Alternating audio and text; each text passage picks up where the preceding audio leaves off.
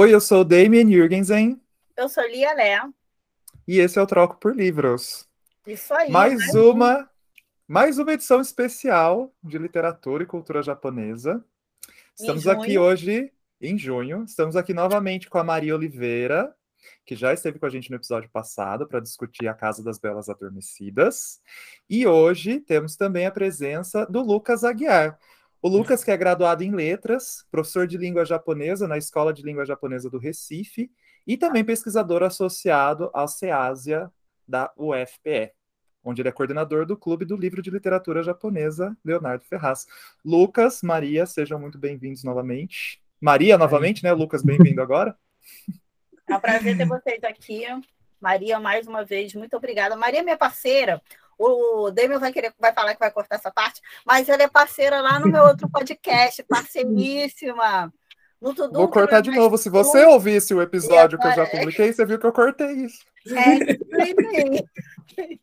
e Lucas, é um prazer receber você aqui pela primeira vez. Seja bem-vindo ao Troco por Livros.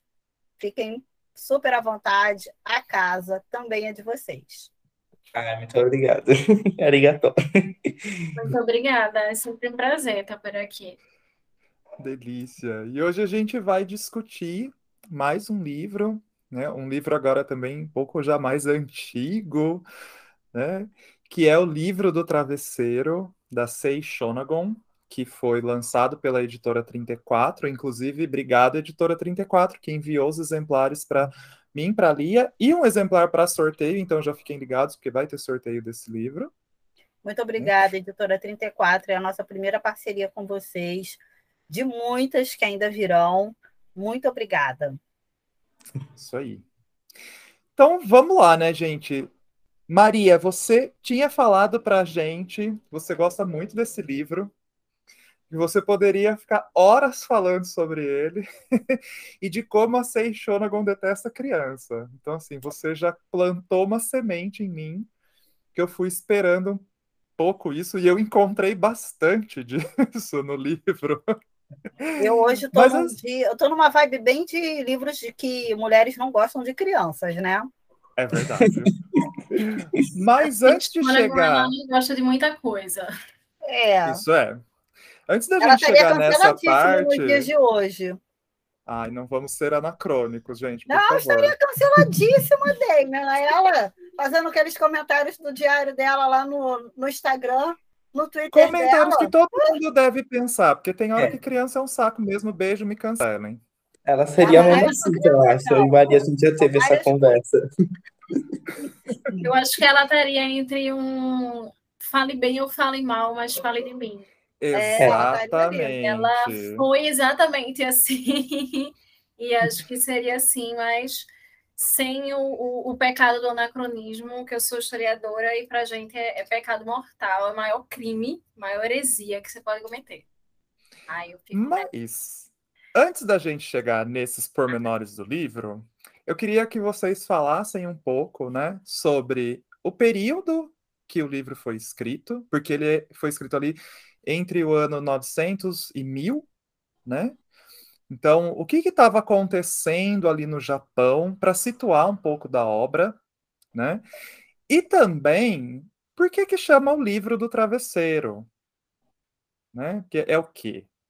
Porque é, são memórias, né? Como que é situada essa obra? Seishonagon enquanto escritora também. São várias curiosidades que a gente tem. Né? Então, mas eu vou começar com essas duas perguntas primeiro. Acho que Maria pode ficar com a primeira e eu, eu tenho uma boa resposta para a segunda. Maravilha. Eu ia dizer exatamente isso. Então, o livro do travesseiro ele é uma obra muito característica de um período muito expressivo e muito relevante dentro da literatura japonesa, que é o período Heian. Então, para quem não sabe, a, a, a divisão do tempo histórico no Japão é feita em períodos ou eras que é uma, uma tradução mais aproximada do termo Jidai, que seria um período ou era. E aí, é, essa divisão de tempo histórico vai ser utilizada até hoje concomitantemente com o calendário que a gente entende como calendário gregoriano, enfim. E essa divisão também tem várias subdivisões. E aí, o período Heian, Heian, os, os ideogramas que compõem a palavra significam algo como paz e tranquilidade. E aí, ele é um período muito marcado pela ausência de grandes conflitos internos e externos. Então, a história japonesa é uma história muito marcada por conflitos bélicos, por uma série de, de fatores. E aí, especialmente nesse período em que a gente junta esses é, alguns desses períodos e diz que é o momento clássico do Japão. Então, a gente engloba ali período Nara, o período Heian e o período subsequente, que seria o período Kamakura. E a gente chama isso de período clássico, por quê? Porque é o momento em que o Japão está desenvolvendo a sua cultura, a sua escrita, está reformulando a sua justificativa estatal, os seus códigos de leis e afins.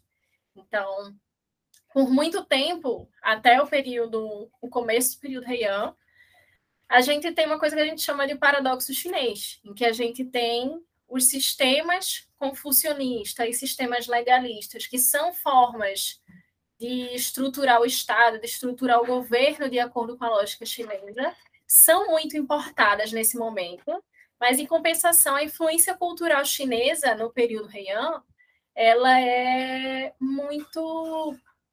Como é que eu posso dizer? Especialmente no campo artístico, ela é meio que rejeitada. Então, ela está lá presente nos códigos jurídicos, que ainda assim não vão ser implementados de maneira literal, vão ser adaptados e os japoneses vão tirar dali o que vale melhor para eles. E aí o período Heian ele vai se situar entre o finzinho do século VIII até o comecinho do século XII, aproximadamente. E aí, nesse momento, a gente tem um país que ele está, como eu posso dizer, ele tem dois mundos muito distintos, que inclusive a gente consegue identificar no livro do travesseiro, que é o palácio, a corte e as províncias. Então, são dois universos muito distintos. E aí, nesse momento, a nobreza ela vai estar concentrada nos palácios, embora a gente tenha nas províncias umas pequenas é, nobrezas, especialmente por uh, oficiais que são apontados para serem governadores de província. Mas ainda assim, o ideal é que a sua educação seja na capital, Heian-kyo, que é onde hoje é, fica a cidade de Kyoto. Então, é, é, um momento em que a gente tem a cultura da corte no, no seu auge, assim, no máximo. E aí essa cultura da corte, ela vai permear principalmente a questão feminina, e aí, ao mesmo tempo em que as mulheres, por conta de uma série de reformas, são afastadas da possibilidade de ascender ao poder, elas começam a ser direcionadas para outros pontos. E aí, um desses outros âmbitos em que as mulheres começam a exercer poder e influência é o meio literário. Então, é uma corte extremamente intelectualizada, onde as artes literárias elas são fundamentais, seja em você ser bom no domínio da língua chinesa, seja de você ser bom na questão da memorização dos clássicos da poesia, seja você ser bom na composição de poemas, e tudo isso, esse jogo do, da intelectualidade, é importantíssimo. E dentro disso tem a figura das damas da corte. Então, essas damas são filhas de nobres que vão servir nos palácios, vão servir nas cortes, e elas participam não só dos jogos amorosos, mas dos jogos políticos a partir da literatura. E aí, no meio disso, a gente encontra a Sei Shonagon. Então, ela é filha e neta de poetas e de literatos. Ela tem uma, é, uma linhagem, né, um berço muito forte nas letras. E a, a figura feminina na corte, nesse momento, ela precisa ter um respaldo masculino importante. Então, se ela está ali, ela tem que ter um pai, um irmão, um tio ou alguém que sirva na corte e que possa servir como esse respaldo político. Tanto é que toda a, a, a disputa e, e, as questões pequenas que estão por trás do livro do travesseiro vem justamente de uma querela envolvendo essas questões e a imperatriz. Então, é uma a Seishonagon, ela é um reflexo dessa cultura em que as mulheres, e aí vale salientar, mulheres da corte, A gente está falando de uma, uma sociedade em que há essa divisão muito clara. Então, são mulheres privilegiadas economicamente e que vão ter acesso a essa intelectualidade, vão ser instadas e serem instigadas a, a exercer essa intelectualidade na corte, como forma também de engrandecer o nome das suas famílias. Então, não só precisam desse respaldo, mas é também uma forma de ascender, de cair nas graças do imperador, de algum nobre de, de ranking mais alto, e é uma possibilidade de ascensão e também de marcar o seu nome. Então, a maior parte das nobres desse período a gente conhece como mãe de alguém ou filha de alguém. E aí a gente tem, por exemplo, algumas autoras de diários que a gente não sabe muito bem quem são, porque só tem essa essa essa indicação, como por exemplo o Kagero que é outro grande diário desse mesmo período, e a autora é identificada até hoje como mãe do Michitsuna. Não se sabe o nome dessa mulher. Então a Sei Shonagon, ela muito provavelmente também não era o nome dela. Pressupõe-se que o nome dela seria Kiyohara no Nagiko. Mas o Shonagon tem mais a ver com a função desempenhada pelo pai dela na corte. Então, ela vai ser reflexo de um período muito específico dentro da história japonesa e vai fazer a diferença ao ponto do nome dela ser o nome que está marcado ali. Embora pelo respaldo dado pela profissão do pai dela, mas ainda assim é o nome dela que está gravado ali, e não uma relação direta com algum homem, sabe? A filha de Fulano ou a esposa de Cicrano. Que legal. É, antes de passar para o Lucas para ele falar, né, porque do nome O Livro do Travesseiro, vários elementos que você citou, fiquei pensando também sobre essa relação com a China, né, porque em diversos momentos citam a língua, citam poemas, mas aí você falou que tinha aí uma, um estranhamento cultural, né, é, entre eles, e essa coisa intelectualizada da, das pessoas ali da corte, né, porque tem um, um, momento que ela narra que parece que ela foi testada quanto a ter memorizado vários poemas e tomos de poemas, né? E também em várias passagens, quando as pessoas trocam bilhetes ou se comunicam, elas fazem isso por meio de versos e ou ressignificando poemas que já são existentes ou mesmo criando poemas. Era até um jogo, parece que ali entre as pessoas da corte, né? Então isso que você trouxe agora falando da dessa intelectualização, eu falei, nossa, olha, tem, tem isso daqui mesmo. E é muito, muito interessante, muito vivo. Parecia um ambiente muito efervescente, assim, culturalmente, a corte. Né? Não sei se estou viajando também. Eu quero emendar uma pergunta também na Ludemia, que aí você já responde tudo de uma vez, que ele, ela fala muito sobre a importância de se ler poesia, de se conhecer, a poesia naque, naquele período, e tem até. E eu queria saber por que isso era tão importante para eles, assim, para você considerar uma pessoa nobre, uma pessoa é, direita, né, uma pessoa que merecesse alçar é, voos mais altos dentro daquela, daquela hierarquia que eles tinham, a, a presença, de, a, a, importância de você saber poemas e, e, conhecer aqueles tomos enormes que elas vai citando, e até nas notas também. E uma outra coisa, por que era tão importante que o homem soubesse mais poemas do que as mulheres naquela sociedade?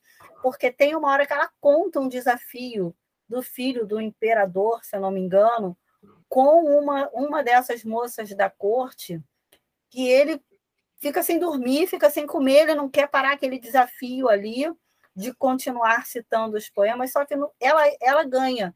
E, e dá a entender que aquilo o desmereceu enquanto enquanto alguém que poderia substituir o, o, pai, ser um imperador, que o pai ficou envergonhado, o imperador também ficou envergonhado por aquilo.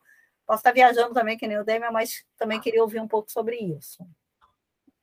Eu queria só aí... fazer um atendozinho bem rapidinho no que o Demi falou, que era sobre essa questão chinesa, da influência cultural chinesa. Não é como se eles tivessem rejeitado, porque a história chinesa ela também se divide de maneira similar na questão de períodos, mas no caso da história chinesa são dinastias. Então, a partir das dinastias que ascendem. E aí, a dinastia que mais vai ter influência cultural sobre o Japão é a dinastia Tang. E aí, após a queda dos Tang, eles vão entender o Japão nesse momento, no, no período Heian, já no finzinho do Nara, mas no começo do Heian, essencialmente, eles vão entender que dali para frente é, a China não tem mais o que ensinar para a gente. Então é muito mais no sentido de que toda essa influência deles até aqui, ok. Os clássicos chineses continuam a ser ensinados, os códigos de lei continuam a ser adaptados a partir de códigos confucianos, mas aí vale salientar também, adaptados, não são transpostos. Mas dali para frente, a, a questão da, da estruturação do Estado e das bases artísticas, não só na literatura, como na poesia, como também nas artes plásticas, vai seguir uma estética muito mais é, própria, uma estética japonesa. Então, ainda se tem influência chinesa, ainda se estuda os clássicos chineses, a língua erudita ainda é a língua chinesa, mas ela já não vai ter tanto peso do ponto de vista artístico, sabe? Entendi. É, uma, é esse pontinho. E aí, é, eu ia fazer uma ponte, né, para falar também o que a Lia perguntou, que é sobre esse, essa questão. Então, muito provavelmente vem da lógica confuciana de que um homem, para que ele seja capaz de exercer as funções, que ele seja um homem nobre, ele precisa saber um determinado número de artes, que eu não me recordo todas de cor agora, mas são poesia, a história, a literatura, aí tem arquearia e pismo também, como algumas dessas artes, mas eu diria que a formação do homem intelectual dentro desses moldes, ela vai estar tá muito ligada à literatura e à história, porque especialmente, essencialmente no Japão, também, as duas coisas estão muito intrincadas. Então, é, que também é um fenômeno global, né? Por exemplo, ninguém chega para dizer que a Ilíada ou a Odisseia são puramente poesia e não tem valor histórico, mas se você pega o Kodiak ou outros livros japoneses, ah, isso é literatura e a gente não pode considerar como registro histórico, porque tem passagens religiosas, tem questões criacionistas, enfim. É, você também não tem como me convencer, né, de que todos os monstros existentes na Ilíada estavam lá e nem por isso essas obras perdem o seu valor, né, enquanto registro histórico. E aí eu diria a Ilíada, e além de ter, esse, e além de ser considerado um registro histórico, eu ia ficar me questionando o tempo todo, porque a Ilíada é considerada um registro histórico, eu já li duas vezes, tem todo uma, um, um, uma, um, um pano de fundo religioso naquela história. Tem uma religiosidade muito forte na Ilíada. Eu sempre me questiono por que ele é considerado um livro que pode ser um fato histórico, se tem coisas ali, aqueles monstros, sabe? O monstro que fica no rio, que ajudou. É muito estranho isso. É aí que entra o historiador, porque justamente a obra, mesmo com todos esses pormenores, ela ainda é um registro histórico, mas uma fonte dizer não significa que ela esteja sendo absoluta. Então, cabe a gente ter esse discernimento. Então, se o sujeito está colocando determinado monstro ali, ou determinada concepção religiosa ali, eu não posso nunca pegar fonte nenhuma, mesmo que o sujeito esteja dizendo, olha, aconteceu isso, isso e isso, assim, assim, assim. Ainda assim, eu não tenho como dizer que aquilo é um fato absoluto apenas a partir daquilo. Mas aí, essencialmente, numa obra literária, eu posso pegar esses pequenos detalhes e, a partir de outras fontes, a partir de outras análises, de outros cruzamentos, eu posso dizer que aquilo também representa um pouco da forma de pensar nesse momento. Então, eu acho que é um pouco desse discernimento que a gente tem que ter quando a gente está olhando para a fonte. Nesse caso, se a gente toma esses diários ou as obras desse período como fontes. E aí a questão da poesia no Japão, ela vai estar tá muito ligada a esse cotidiano a essa ideia de intelectualização. Então, o homem nobre, o homem da corte, ele é essencialmente um homem intelectual. Essa é uma noção que ela vai acompanhar o homem japonês de maneira muito intrínseca né, a partir dessa, dessa perspectiva. Tanto é que, mesmo posteriormente, vários séculos lá na frente, quando se tá, estão, estão levantando as bases teóricas para as artes marciais e para as artes samurais, essa questão artística, a questão da intelectualização, do é, exercitar o corpo e exercitar a mente, também está sempre presente. Então, o ideal do homem nobre japonês sempre vai ter um quê de intelectualização, de, de, é, de ser versado nas artes literárias, mesmo que não seja no sentido de exercer, mas pelo menos de apreciar, de reconhecer. Então, o conhecer os clássicos é importante. E aí, nesse momento em que as mulheres elas já não têm mais tanto respaldo para ascender como regentes, e elas vão para a literatura, e elas têm também, é, estão expostas a esses jogos de intelectualidade, você ter uma filha que está servindo a corte e que sempre se dá bem com cursos de poesia, que recebe diversas cartas e consegue responder a todas elas com muita eloquência, é mais uma prova do quanto a sua família é uma família bem de vida, é uma família nobre. E aí a gente também não pode ser anacrônico e colocar que ah, as mulheres do período Heian eram mulheres empoderadas, eram mulheres livres, mulheres feministas e etc., porque a gente está sendo completamente anacrônico.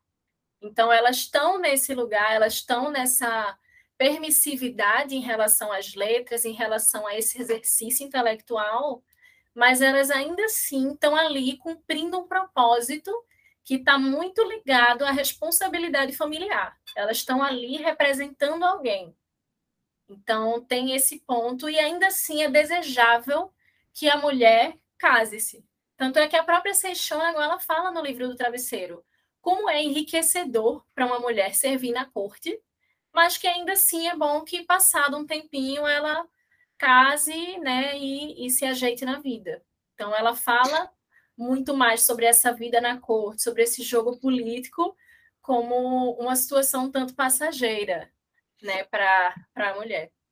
Depois eu tenho uma pergunta sobre isso, mas primeiro eu vou deixar o Lucas falar, né, sobre a questão do livro do travesseiro, mas você trouxe vários pontos que a gente fica assim pensando, né, sobre como é diferente culturalmente as coisas e como eram diferentes, né? Já né, naquele período e tudo mais. Mas vou deixar primeiro o Lucas falar, depois a gente entra nesses detalhes. Também tem mais Lucas. perguntas. Aí o Lucas vai falar e eu vou ficar cheio de perguntas para o Lucas e. Isso, e assim vai. É a dinâmica, né? Então, é, mas já é bom porque a gente consegue fazer uma ponte a partir do que Maria estava falando, né? A gente está falando de um contexto de mais mil anos atrás, né? A, a literatura não só no Japão, mas é, em diversos povos, se a gente for ver, é, quando a gente tem esse, esse throwback, a gente vai ter um, um papel muito importante é, em diferentes civilizações aferido com relação à literatura. E no Japão a gente vai ter, justamente nessa época, o ápice de uma, de uma gama de letramentos necessários a, a esses cortesãos, que está ligada diretamente ao, à ocorrência da literatura, né? Então, Maria também falava a respeito desse... É, como é que a gente pode falar? A gente... Sobre essa, esse processo de adaptação da poesia chinesa, por exemplo, né? É um processo que ele vai começar ali já no é, na virada do Nara para o Heian, né? E aí, é, até chegar na Seixônago, esse processo já está bem mais acentuado, a gente já tem é, a poesia nacional no seu auge, né? E aí, é, Seixônago, obviamente, ela utiliza do livro dela para mostrar o quanto ela é versátil, o quanto ela tem é, afinidade com essas gamas de letramentos dentro do, do escopo da literatura no período Heian. E aí, a partir disso, é, duas características que permeiam muito é, o livro do Travesseiro é a ocorrência dela, anotações do tipo diário mesmo, descrevendo situações e situações é, ligadas àquela corte. E você também vai ter listas, né? Listas de sutras budistas, listas de narrativas, listas de poema, lista, lista, lista, são mais... Lista dos lagos. Das Exato. coisas que são insuportáveis, das coisas é, suportáveis. As montanhas, plantas, montanhas, né? Ela faz plantas, várias coisas. Ela, ela, caracteriza o mundo inteiro, assim, dentro da perspectiva é, do olhar dela, né? Que é um olhar, é, deve se notar, cortesão, né? Ela coloca, e eu acho que ela é genial nisso, de colocar o ponto de vista dela, mas ligado ao pensamento reian, né? Ela, eu acho que ela chega até a comentar no final em que é, o que ela coloca é, antes de mais nada, o que todos pensam de alguma forma, mas o que ela pensa também, né? E dessa forma ela consegue organizar o mundo. E aí, como eu falava, de forma que sempre que ela vai trazendo essas listas, é justamente é, é isso que nomeia o livro, né? Como Makura no Soshi, né? É, o livro do travesseiro. Makurar, nesse sentido, é como se fosse um tropo poético que permite esses jogos de poesia. Por exemplo, é, esse procedimento de Makura Kotoba é quando você utiliza de uma palavra, de um termo específico na poesia, e essa palavra automaticamente remete a situações ligadas à tradição literária, né? Ah, a palavra Primavera foi utilizada por esse, esse, esse poeta nesse, nesse poema e ela sempre refere a um cenário que, em que ocorrem cenas de, é, vamos dizer assim, é, efusividade, de alegria, por exemplo, né? É, e aí, nesse sentido, é como se ela, ela pegasse o, o, livro do travesseiro e nela ela fosse registrando esses travesseiros, esses makurakotobá, que são justamente é, palavras que já encerram em si, dentro da poesia, um significado lírico muito bem é, compartilhado entre os, os, nobres. Né? A palavra ela já é carregada de um novo, de um novo sentido semântico dentro da poesia, né? dentro de toda aquela tradição. Então, é como se ela estivesse coletando palavras de poesias e dizendo, ah, coisas que me lembram tristeza. E aí ela coloca e vai, é, ela vai fazendo essa coleção, né? Essas listas em que ela, ela categoriza, né? E aí é, é interessante porque são tantas listas e tantas formas de, de a gente rever palavras que às vezes parecem tão engessadas, né? E a forma como ela expressa é, tudo de uma forma tão aguda, assim, ela consegue tocar muito fundo, assim, e trazer a partir de situações que às vezes parecem tão particulares, mas que acabam sendo tão familiarizantes até para a gente que está aqui no alto do século XXI, né? A gente consegue se identificar muito bem, né? E é, e é por isso que eu acho tão incrível o livro, né? Dentro de várias outras questões. O livro ele também, é, além de trazer é, o Makurakotobá, é, que é, essa necessidade de agrupar termos literários para que a gente consiga fazer esses jogos é, de poesia, ele também vai ter um papel muito importante com relação ao desenvolvimento da prosa, né? Porque algo que caracteriza muito os escritos dessa época como um todo é o paulatino desenvolvimento da prosa, né? E isso vai ocorrer porque é, a gente tem o desenvolvimento da escrita, sobretudo, é, japonesa, né? Até o início do Heian, a gente tem o chinês, o Manyoganai e diversos outros, é, diversas outras formas de escrita que ainda não são nem perto do que seria o japonês do Heian ou até mesmo o japonês de agora, né? O japonês clássico, o japonês arcaico do Heian, ele ainda é muito diferente do japonês corrente, mas ele já começa a ter estruturas e formas é, mais claras e que a gente consegue vincular com o japonês atual a partir daí, do Heian.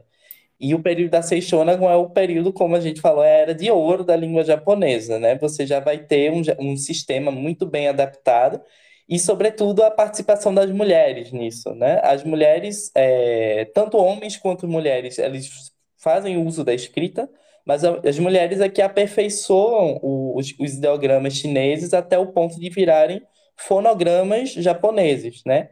E aí a gente vai começando a ter, é, aos poucos, esses sucessivos processos de adaptação. As mulheres acabam consolidando com essa escrita uma forma de comunicar muito mais prática do que a forma ajambrada assim, que eles tinham antes, né? Eles não... Era uma mistura de, de japonês com chinês, né? Os japoneses não tinham um sistema de escrita, mas eles tinham a fala, né? Que é uma coisa que às vezes a gente não pensa, né? A escrita, ela, ela só vem muito depois de uma cultura que já tinha uma tradição oral, uma tradição de fala. Os japoneses já conseguiam, obviamente, se comunicar, mas o sistema de escrita ainda estava por nascer da forma como a gente conhece. E ele vai nascer justamente a partir dessas adaptações que os brasileiros fazem. E aí, a Seixona, mais uma vez, ela dá um banho com esse livro, porque ela consegue exercitar a prosa de uma forma muito culta, de uma forma que vai circular entre os cortesãos e que vai fazer eles se é, reconhecerem ali, né? E essa obra, não precisa nem dizer, vai continuar sendo lida por milênios, não só pela cuidade, né, por esse cuidado que ela tem com a escrita, mas porque ele é um monumento vivo da língua japonesa se transformando e sendo o que é agora, né? É isso. Espero que tenha ficado claro, né, a explicação do nome também. Eu Nossa, tenho uma pergunta para você, Lucas, com uhum. com base no que você falou. Sim, sim. É, como que. Porque. Como é que eu vou explicar? A gente tem o, o a língua portuguesa, que a gente fala, né, a nossa língua brasileira, que é completamente diferente do que um dia se falou de língua portuguesa, e até aquela língua brasileira que era falada mais, mais coloquial, a gente hoje em dia não tem, mas a gente tem resquícios dela ainda. Por que houve essa. Por que a língua japonesa não acompanhou isso? Em que momento eles sentiram que eles não iam continuar com aquele tipo de linguagem que eles usavam? Porque Sim. me parece que mudou muito. Uhum. Sim, bastante, mudou. Justamente porque, é, como eu falei, a gente vai ter esse processo de que até Maria mencionou também, que a partir ali do início dos anos 800, é, a gente vai ter essa necessidade de sair um pouco da, da influência chinesa, né? Você vai ter o fim de, ou pelo menos uma pausa, uma diminuição considerável de, das embaixadas à China, o interesse vai acabar diminuindo bastante por conta de é, situações políticas mesmo entre os dois países. E aí o Japão acaba cada vez mais é, tendo aquilo. A linguagem é uma coisa que ela tende a ser sempre prática, né? A gente tende a utilizar cada vez mais a lei do menor esforço, né? E para um país que não tinha um processo de escrita, é, um sistema de escrita, e vai adotar o, o sistema de escrita chinês, eles não adaptaram. Vale lembrar que eles não pegaram a língua chinesa, eles pegaram aqueles caracteres. E aí, a partir do uso mesmo, né, dos escritos da Seixônago e de diversas outras formas de expressão da escrita e da fala, é, eles vão adaptando aquilo que é mais, vamos dizer, japonês, né? Aquilo que, aquele sentimento que é uma, algo muito forte no, no Japão desse período, de nacionalismo até. Acho que talvez essa palavra possa ser anacrônica nesse sentido. Nacionalismo não é bem a palavra, mas é um processo de acomodação, né? Se você existe, é, por exemplo, pessoas, eu acho que quem estuda japonês consegue até diferenciar. Alguns caracteres são iguais, mas você percebe que existe uma diferença porque existe um, um processo de ajaponesamento dos caracteres da pronúncia e até de significados também que mudam conforme a língua ela vai circulando entre os japoneses, né? Ela vai acontecendo dentro, obviamente, do contexto da corte. E vale lembrar que é muito importante, como Maria também mencionou, é, esses escritos eles circulam dentro da corte. Então, conforme a escrita ela vai é, se espalhando no Japão, isso ao longo dos séculos, né? Depois do Heian até agora você também vai ter outros movimentos de apropriação da escrita que vão transformando é, a toda a língua japonesa até que ela chegue no agora, né? A gente consegue ler algo com mais facilidade, por exemplo, do Edo, né? Que já é bem depois do Heian, mas ainda está um pouco longe do nosso agora. Mas já existe uma proximidade de leitura porque você já teve um movimento de aproximação, é, aliás, de apropriação da escrita por outras camadas da sociedade, né? Que não só os nobres. Então, basicamente, de forma enxuta, é, a apropriação da língua conforme os anos, né, e as necessidades específicas, né, que concernem aos japoneses, né, que estão fazendo uso, né, de leitura, de escrita, né, que vão tendendo a transformar aquilo de forma mais prática e funcional para os fins dessa comunidade, né. Legal. Eu tenho, uma, eu tenho umas perguntas voltando lá no que também a Maria estava falando, né? Uhum. Da, da Seishonagon, né? Das próprias mulheres ali. Como é muito diferente do Ocidente, né? A gente fica com, assim, mesmo se tratando de uma da corte, né? De pessoas ali com uma posição, um status social mais elevado, mais intelectualizado, a gente ainda vê como a mulher era diferente do que era no, no Ocidente, né? Tanto é que você falou, né, dela ser, ser casada, da importância de ter marido. Ela fala, inclusive, que ela não teve só um marido, né? Ela teve acho que três maridos, se, eu, se não me falha bem a memória, né? Dois. Dois, né? Ela teve mais de um marido e tem um, uns episódios que ela narra em relação ao ex, né? Que eles tinham alguns encontros, se viam e tal. Então, isso é uma coisa que eu gostaria que você comentasse sobre quão, quão natural era isso, quão aceito, né? Isso era da, da mulher se separar. E a outra coisa que me chamou a atenção nesse ponto, e porque aí me, me remeteu um pouco à literatura russa, que eu achava muito estranho, é como as pessoas se referem à figura do marido como uma pessoa da família, mas muito próxima. Então, assim, na, na Rússia, normalmente, eles falam ah, o paizinho, a mãezinha. Aí lá, eles falam como o irmão mais velho, alguma coisa assim, um, um status de, de parentesco muito próximo, que eu falei, nossa, gente, que coisa mais esquisita.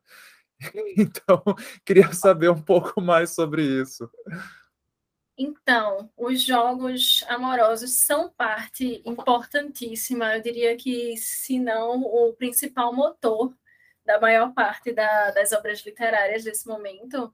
E aqui a gente tem uma configuração matrimonial um pouco diferente. Então, é, especialmente por essa dinâmica de que a nobreza fica em palácios, especialmente se a gente considera que o imperador tem sua corte, seu pequeno séquito de pessoas próximas.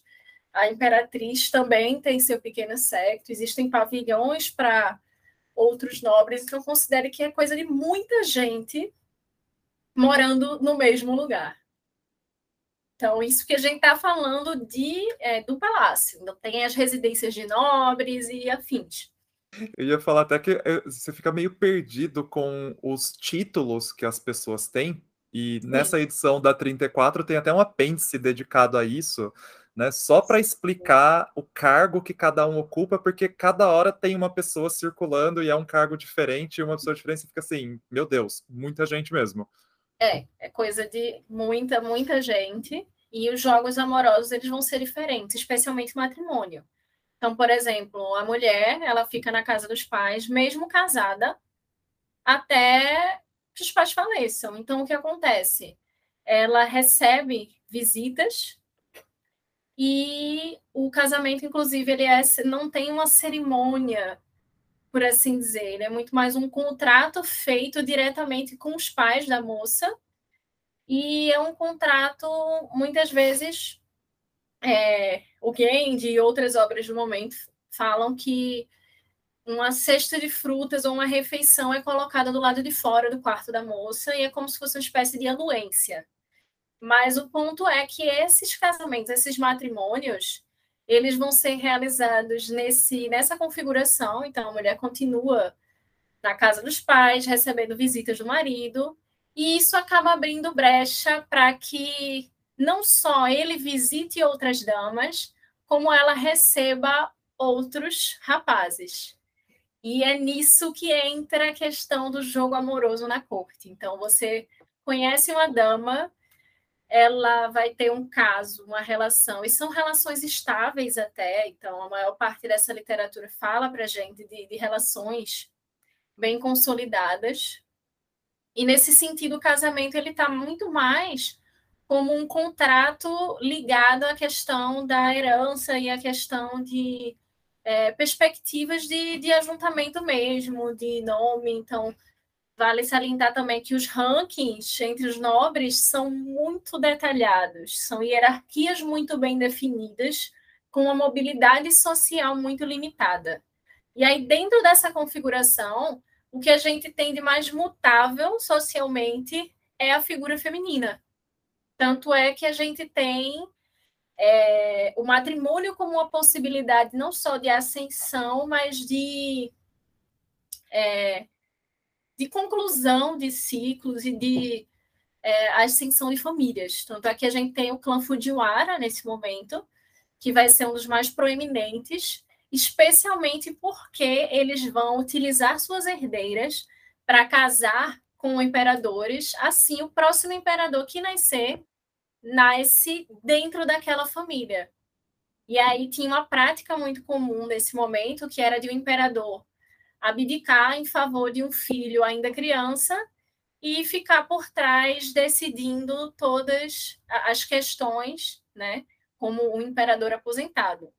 Então, esses pequenos jogos também envolvem a questão feminina, assim como também é vantajoso para mim que a minha filha, enquanto nobre, alcance as graças do imperador e seja amante. E quando eu ponho amante, não é no sentido é, no sentido cotidiano e contemporâneo, que a gente entende como uma mulher que tem uma relação adúltera com um homem casado, mas amante no sentido de alguém que possui uma relação não só física, como também sentimental, amorosa. Então, a literatura e a poesia, especialmente nesse momento, vão ser parte muito integrante desses jogos amorosos.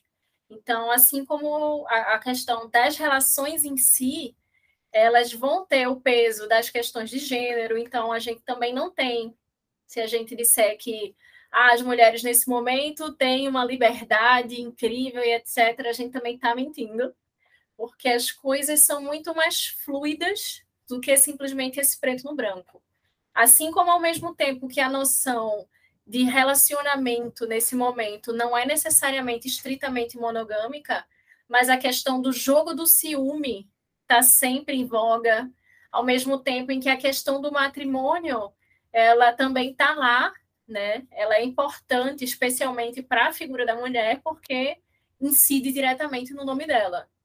E aí, às vezes, é muito mais comum que a gente tenha nobres que visitam muito mais damas, mas esse jogo é sempre muito mutável. Então, como eu falei, é, é interessante para mim, como um nobre, que minha filha, servindo na corte, ela venha a ser amante do imperador ou de algum nobre de ranking mais alto, porque a partir disso, quem sabe sai um matrimônio e quem sabe sai também um herdeiro.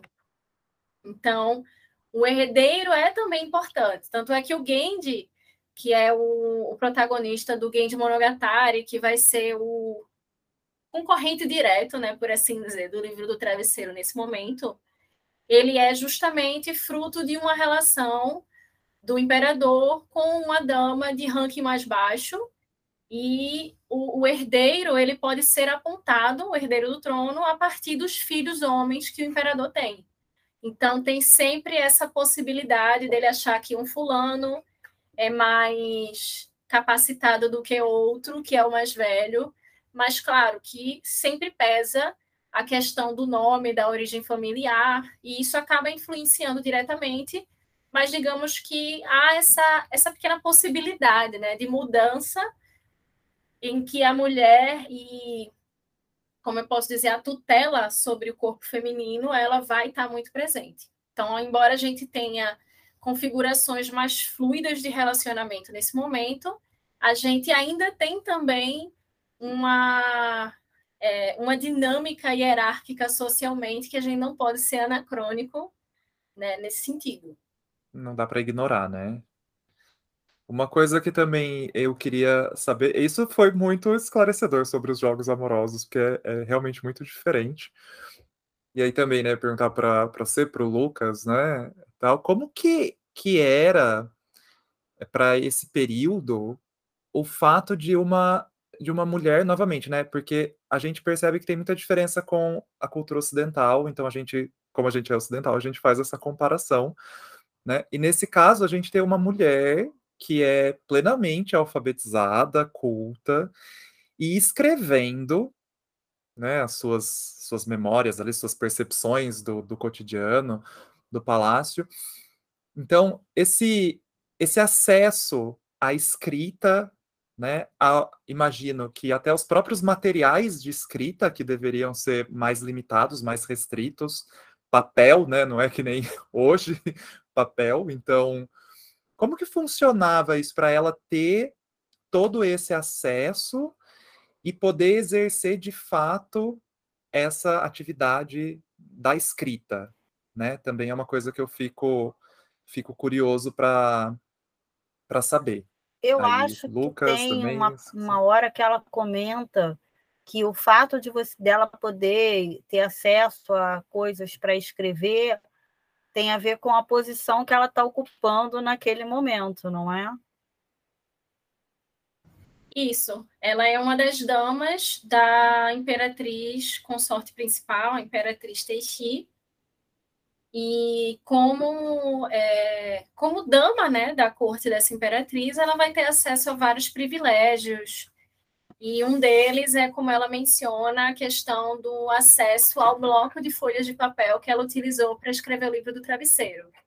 E aí tem uma, uma anedota bem interessante sobre essa intencionalidade dela, que ela coloca lá naquele último capítulo, um epílogozinho, de que ela, sem querer, acabou emprestando uma esteira para um nobre que estava com os rascunhos do livro do travesseiro e ela não pretendia mostrar para ninguém esse diário. Mas aí, e, e, é como se fosse uma espécie de epílogo se desculpando, né, e, e justificando a existência daquelas páginas, explicando o, o tom de acidez que ela usa em inúmeros momentos. E a gente já tem hoje em dia pesquisadores que trabalham com essa com esse discurso dela muito mais como esse ponto de justificativa.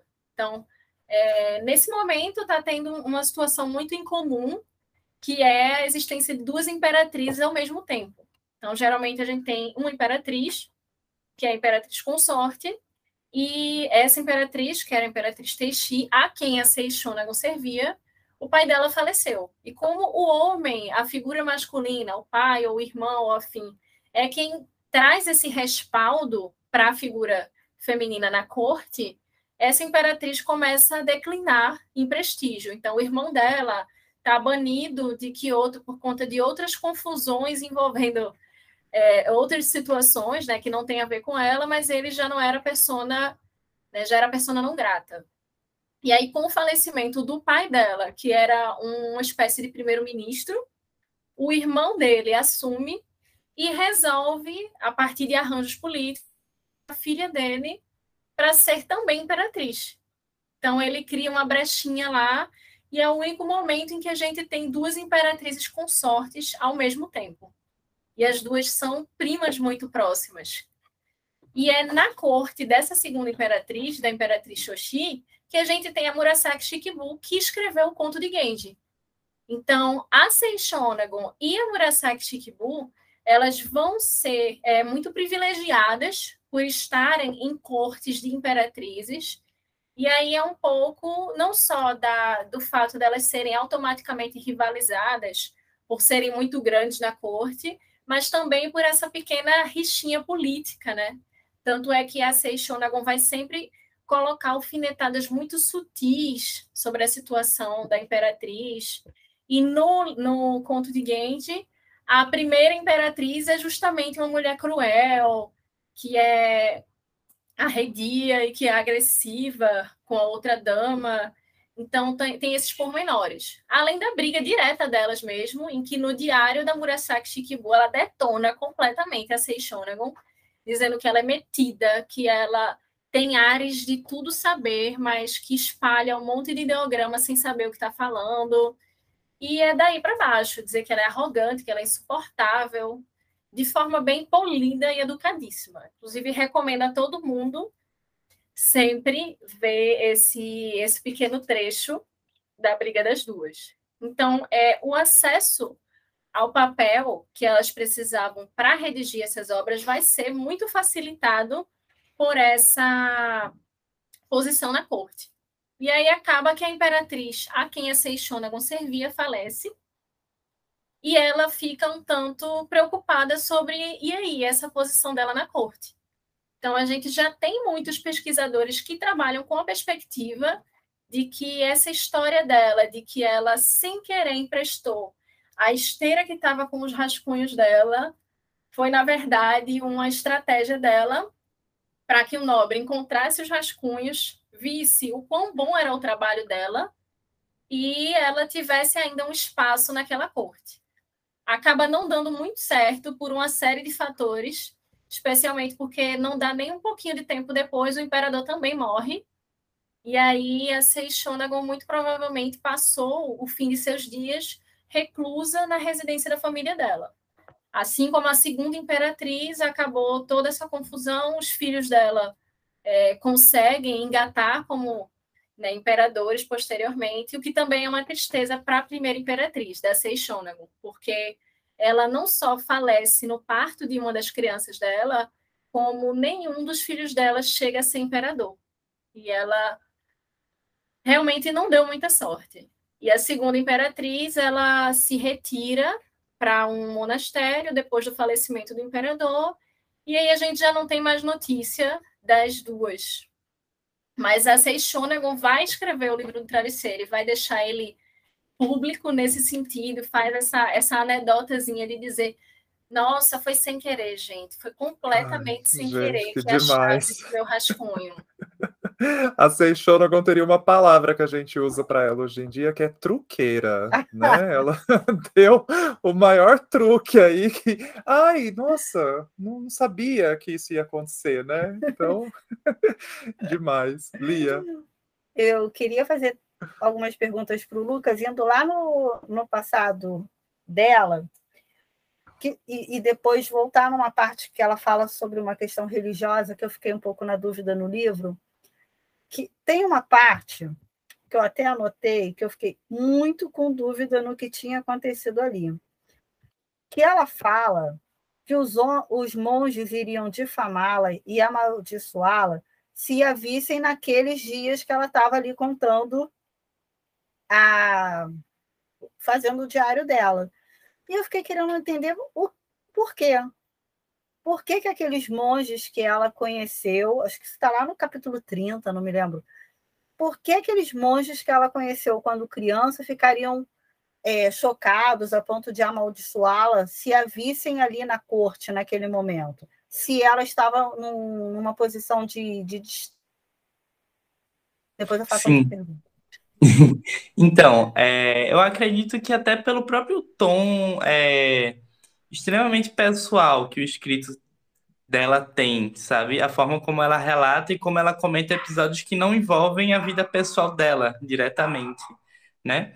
E além disso, até porque, é, embora a gente tenha o, o budismo é, extremamente forte é, nesse momento no Japão, é, você também, por outro lado, vai ter o, o budismo enquanto uma alegoria, de certa forma, uma articulação dos nobres, né? Não existe, assim, é, uma alta apropriação do budismo. Também a gente já está falando de um budismo que não é o da matriz, assim, já é, a gente já está pensando em uma adaptação aí também. E aí, nesse sentido, é, eu acredito que a arte em si fica delicada, né? O próprio escrito em forma... É, a própria escrita literária, nesse sentido, ela acaba ficando um pouco a quem, assim, talvez não a quem, mas você fica suspeito de escrever alguma coisa dependendo do que for, porque se você está vindo de uma tradição onde, inclusive, eu, eu, acho que eu desenvolvi melhor esse tema na minha monografia, mas é porque você está passando de um momento em que você está é, dando ênfase a, por exemplo, a paisagem natural, você está falando sobre as estações, você está cantando a beleza, você está fazendo referências à poesia antiga e você está vivendo o agora, né? Você está falando sobre relações amorosas. O que mais é, assim, o que é que a gente pode achar de mais secular, eu acho, de, do que a relação amorosa, os jogos amorosos, o ciúme, etc., que são sentimentos e coisas que a gente vive no agora, não é? E além do mais, esses sentimentos que são referentes ao amor, que são sempre delicados quando você vai ver de uma ótica budista, por exemplo, né? a questão do apego, do ciúme. Existe a estética do mono no nesse momento, que inclusive quem tem mais destaque no uso dessa estética seria Murasaki Shikibu, que literalmente ficou consagrada pelo, pelo uso né, do, é, de tudo referente ao mono no que significa basicamente esse, esse medo de, de perder o, o, o presente, sabe? É, de sentir que existe felicidade, mas ela é efêmera, não é? E, e nesse sentido, é, embora a Murasaki ela seja, eu vou usar esse termo, mas só para efeito de ilustração, embora ela seja a dona do termo, com muitas aspas, né? É, a Seishonagon, em toda a corte, ela sabe o que é viver isso e sabe esse conflito que existe entre essa vida secular, né, essa vida urbana, antes de mais nada, que é a vivência da, da corte, né? Como Maria falou, é, você tem pavilhões de gente, de nobres e de homens e de mulheres morando ali, vivendo aquilo, e existe esse sentimento conflitante justamente é, entre essa organização daquilo que é secular, né, e aquilo que é, é, de certa forma, religioso ou até filosófico, se for pensar no budismo e pensar em questões de salvação e tudo mais, né? E tem também a própria questão da natureza crítica, né, direta e, e espinhosa da Seixônagon. Então, em diversos momentos, ela faz críticas muito diretas ao clero. E aí a gente tem o budismo como uma religião que é introduzida no Japão como uma proposta estatal para tentar unificar né, uma, uma ideia de tentar dar uma ideia de unidade a partir da religião e acaba se mesclando à tradição religiosa assim, shintoísta e criando um algo novo. Então a gente tem um budismo que ele ainda é uma ferramenta das elites, ele vai se popularizar entre as grandes massas nos séculos posteriores, a partir do processo de militarização. Mas aí, nesse momento, ele ainda é algo essencialmente é, focado na corte. Tanto é que, ao longo do livro, a gente vê que ela vai relatar cerimônias de base shintoísta. Então, assim, a própria existência da família imperial parte de uma lógica shintoísta, mas que coexiste tranquilamente com a estrutura budista. Então, o budismo, nesse momento, ele vai ser não só uma forma é, de expressão religiosa, como também uma forma de organização filosófica uma forma de justificação de uma série de pontos e questões ligadas à estética e à corte. E aí, a partir do momento em que a gente tem uma Seixonagon que vai lá e diz como ela acha feio o monge exorcista deitado, esticado, como ela acha que monge exorcista é meio preguiçoso, como ela acha que tal monge é mal educado, que tal cicrano é isso, é aquilo. Então, a partir do momento em que ela pega essas figuras religiosas, especialmente essas que estão num papel de autoridades, e ela deixa dar esse tom de zombaria, então ela acaba é, ficando um pouco receosa, até do, nos escritos dela. Mas ela, ao mesmo tempo, é extremamente direta. Então, ah, é, não estava prestando atenção ao sermão. Então, vale pontuar que esses sermões, essas apresentações e esses, é, essas cerimônias religiosas são, acima de tudo, cerimônias sociais. Então, esse ponto, essa, essa ideia da religião, especialmente do budismo nesse momento, como uma justificativa estética e um, um estilo de vida, por assim dizer, ela vai ser uma noção que fica muito escancarada dentro desse cotidiano que a Seixonagon retrata. Legal. Entendi. Legal. Ô, Lucas, eu ia. Ah, eu tava com a Morquita. Eu ah, tudo bem, mas a Maria entrou na, na hora que eu estava falando, dar uma continuidade no que o Lucas falou. Perdão, perdão, perdão, Lia, realmente não vi. Não. Ah, Pode fazer quer, pergunta, quer terminar? a minha. Ah, não, eu ia perguntar aí, né, também pro, para o Lucas dessa questão da, da própria Seixonagon e das, das damas ali que vivem, né, com a, com a imperatriz, tal, nesse, nesse ambiente palaciano, se é mesmo tão, tanto quanto parece no livro para gente, que, apesar da hierarquia, ela tinha bastante liberdade. Do tipo, falo mesmo, tenho que falar, falo mesmo. Parece que eles estão. Ela tá sempre assim, falando as coisas, dando essas alfinetadas e fazendo os comentários dela que eu acho que é, é a minha parte favorita do livro. Até depois ia perguntar para vocês o que, que, o que, que vocês mais gostam do livro. Mas assim, o fato de eu estar lendo um livro tão antigo, com uma personagem que fala as coisas de uma maneira tão perspicaz, tão ácida, como foi o, o adjetivo que a Maria usou também, né?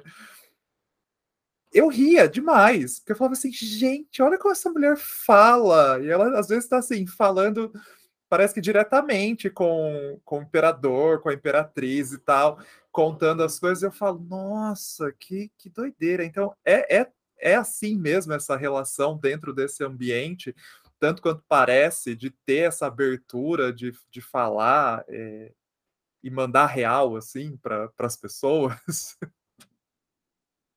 Então, é, eu vou só comentar rapidinho e passar para Maria, que levantou a mão também.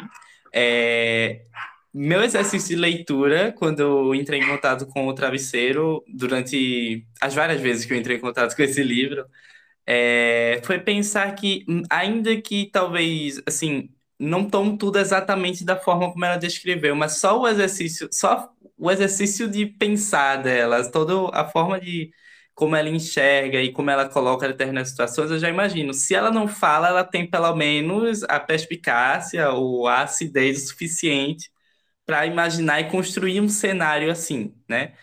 Então, acredito que em determinadas situações ela de fato não tem é, esse. É, eu acho que ela realmente pensa e falou muita coisa, mas você vê também que ela pede mil desculpas ali no final. Ela fala: não, gente, desculpa, eu falei aqui o que todo mundo, no fundo, é, queria dizer, na verdade, também. Então, ela conta muito com a inferência do público. Mas acho que é, a, a, personagem em si, é, a personagem como se ela fosse ficção. A mulher em si, é, a Seishonagon, ela, ela é lembrada, ela é cristalizada dentro da cultura japonesa como uma mulher exatamente assim. É uma mulher que ela, entre aspas, não tem papas na língua. Na verdade, ela tem algumas papas, mas ela tem um jeito de colocar que consegue comprar você, sabe? Você consegue entender. Acho que a reação que você teve ao ler talvez tenha sido a mesma que vários outros nobres que estavam lá no Heian conseguiram é, a partir da leitura do travesseiro, né? É, toda a construção dela né, na, no, nas narrativas e nas listas é com essa essa acuidade do olhar, sabe? E nesse sentido, eu acredito que tem vários episódios, o da Cortina, que eu acho incrível, que ela faz uma referência imagética a um poema clássico, e aí na hora todo mundo olha e pensa, é, realmente essa Seishonagon, ela é uma mulher incrível, porque ela, ela tá o tempo todo mostrando o quanto ela é versada nesse letramento, e aí só para concluir meu comentário, meu comentário, acho que é justamente isso, ela tem esse tom ácido, mas ela sabe colocar isso de uma forma tão inteligente e tão funcional que as pessoas não têm como dizer ela. ela o povo não tem como simplesmente dizer, acho que essa mulher é doida, ela não está falando coisa com coisa. O pessoal se identifica, o pessoal entende a articulação que ela faz e concorda, né? Então ela é uma ótima argumentadora nesse sentido. Maria. Eu acho que aí entra também um pouco da questão da subjetividade da fonte. Então, ela está me dizendo que ela falou desse jeito. Tem alguns pontos que eu acho que ela pode até, como o Lucas falou, ela pode até ter colocado dessa forma, mas assim, talvez não tenha sido de maneira tão, tão reta e tão direta, pelo menos não em público. Então, pode ver que ela nunca tece críticas aos nobres de ranking mais alto. Então, ela nunca levanta em nenhum momento alguma ação incômoda do imperador, alguma ação incômoda de algum ministro. Ela nem ousa abrir a boca para criticar a imperatriz. E aqueles que ela vai lá e fala mesmo e, e critica são sempre aqueles que estão em um ranking próximo ou um pouco menor.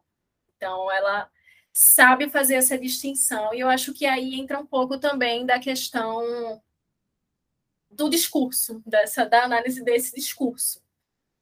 Então, como o Lucas também mencionou, ela é muito lembrada justamente por esse ar debochado, por esse ar ácido, esse ar né, direto, crua, ríspida. Isso em todas as representações dela, seja nas poucas representações que ela tem na cultura pop, seja nas representações teatrais, seja em festivais. Então, sempre vão colocar a Seixonagon numa representação em que ela está com aquele sorrisinho de Mona Lisa debochado.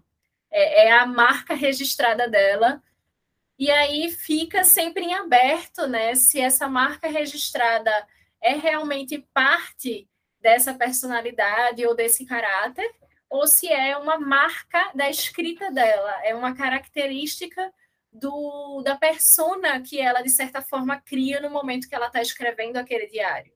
E aí, é, quando a gente cruza com outras fontes, a gente vê que, de fato, ela muito provavelmente era essa pessoa ácida, mas nesses termos, e sabendo exatamente com quem ela estava falando.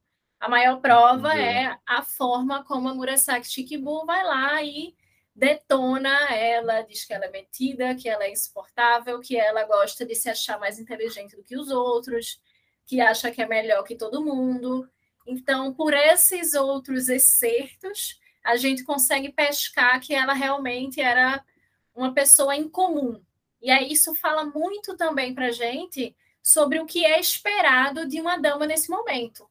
Então, por mais letrada, por mais intelectual, por mais incrível que ela seja, levantar a voz para outro homem, responder de maneira ríspida, não se importar com os protocolos e dizer as coisas que pensa de maneira muito crua, são atitudes que não se esperam de uma dama nesse momento.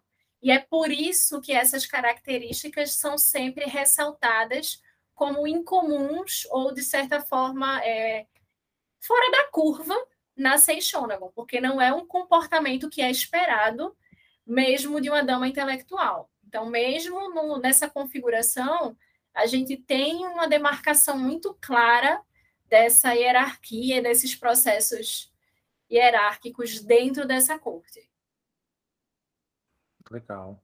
Lucas, você complementar alguma coisa? Sim, justamente complementar o que Maria falou, acho que um episódio que elucida muito e que explica muito como a imagem de Seixonagon ela vem sendo vinculada é o próprio um dos poemas que ela mesmo registra no Makura Soshi e que é, acho que é o poema mais lembrado dela, que é um, um poema, eu acho que vocês vão lembrar, relativo a um nobre que inventa uma determina, em um determinado momento que teve um caso com ela só para gerar um, um, um burburinho ali na corte, até porque ela era uma figura famosa. E aí ela ela retruca com um jogo poético, né? Como é, assim bem próprio dela, dizendo basicamente nem se você quisesse muito eu, eu teria cedido a, a alguma coisa desse tipo. E aí depois ela registra que o homem ficou rechaçado, ficou muito feio para a cara dele que ele inventou e tal.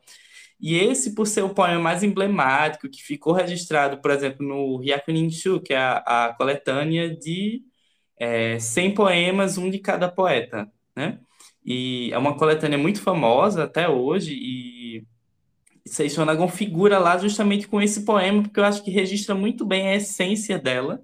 E aí fica também aquela questão de que, como é uma personalidade de mais de mil anos, a gente fica levado a pensar, é, de fato, acho que o que sobrou para a gente foram esses poemas e essas notas para a gente elaborar sobre a personalidade dela. E se a gente for ver outros registros, é, como Maria também falou, o próprio diário da Murasaki, que a Murasaki começa a falar, é, esse, fazer esse, esse, vários comentários ácidos de volta assim, para Seixonagon, como também outros. É, eu, eu, lembro do Yoshida Kenko, que é um, um, monge que ele vai escrever posteriormente. Inclusive, ele escreve algo bem parecido com o que a, a Seixonagon faz. E aí ele já no começo ele dá os créditos. Escrevo na intenção de, de tentar fazer algo parecido com a Seixonagon e fala do mérito dela enquanto essa pessoa, né, criativa. Então você vê que ela criou um legado não só de acidez, mas de autoexpressão, sabe? De colocar aquilo que você de fato sente com relação aos fatos no mundo, né? Aquilo que está ao seu redor. Que é demais. É uma personalidade tanto, né? A Seixona. Nossa, é muito gostoso ver, assim, as pessoas que estudam, né? No caso, vocês, falando tanto que acho que enriquece mais ainda a experiência nossa da leitura, né? Então, tô, tô, adorando. Maria, você, você ia falar alguma coisa? Não, eu ia só complementar mesmo nessa, nessa perspectiva de como ela é um ponto fora da curva, mas ao mesmo tempo ela também é completamente o produto do tempo histórico dela. Então também não vale como já vi em alguns pontos por aí dizer que olha a Seixonago foi a primeira feminista, outras questões assim. Que ela estava muito à frente ao tempo dela, coisas não, assim, não, eu, né? Eu sou 100% contra esse negócio do fulano à frente de seu não existe ninguém à frente de seu tempo. Todo mundo é produto da sociedade em que foi criado e em que foi inserido também. E a Seixonagon, ela não é essa pessoa fora de seu tempo, porque ela é também produto do seu tempo histórico. Tanto é que a gente vê ao longo da, dos escritos dela como ela, e isso também é um reflexo do período, da importância dentro dessa corte que a estética e o culto ao belo vão ter.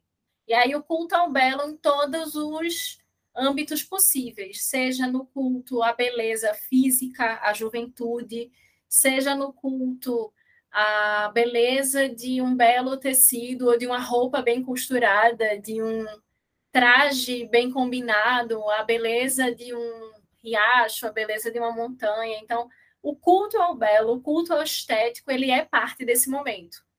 E aí o, o belo é sempre o inalcançável, é sempre aquilo que diz respeito à distinção e às classes dominantes. E aí nesse né, nesse contexto não é diferente. Então a Seixonagon ela vai sempre fazer essa identificação daquilo que é mais pobre, das pessoas que estão fora desse mundo de opulência dessa corte, como o feio. Então, em diversos momentos, tem uma passagem que ela, inclusive, chega a dizer que é, passa por uma estrada e vê dois camponeses do lado de fora e ela acha horrível como eles, empobrecidos e, é, e meu Deus, queimados pelo sol, e como ela associa aquela pobreza à feiura e fica se perguntando por que eles não têm vergonha de, basicamente, porque você não tem vergonha de ser pobre, parem de ser pobres. Então a gente vê também que há essa, essa distinção. Eu digo isso para mim todo dia ali, para de ser pobre, isso não combina Sim. com você. Não é bonito ser pobre, gente. E aí ela, ela deixa bem marcado, né, como é há essa diferença, assim como também ela fala sobre os tratamentos dados a damas de diferentes rankings e a funcionárias, né, do, do palácio. Então, ela sempre fala como acha feio que serviçais tenham muita liberdade com suas senhoras, como acha feio que uma dama de ranking mais baixo se ache na frente das outras, como é deselegante que uma serviçal seja chamada pelo primeiro nome ou chame é, o nobre pelo primeiro nome, e ela faz questão sempre de reforçar essas hierarquias sociais. É, gente, obrigado, então. É, obrigado pela participação. Tchau para vocês. Maria, Lucas. Eu queria novamente agradecer né, a parceria maravilhosa, o bate-papo incrível aqui e deixar aqui o meu muito obrigada. Tchau, tchau. Igualmente, agradeço muito. Adorei a experiência de vir aqui falar e espero poder falar sobre alguma outra obra, que eu gostei muito desse espaço. E arigatô, né? arigatô. Arigatô.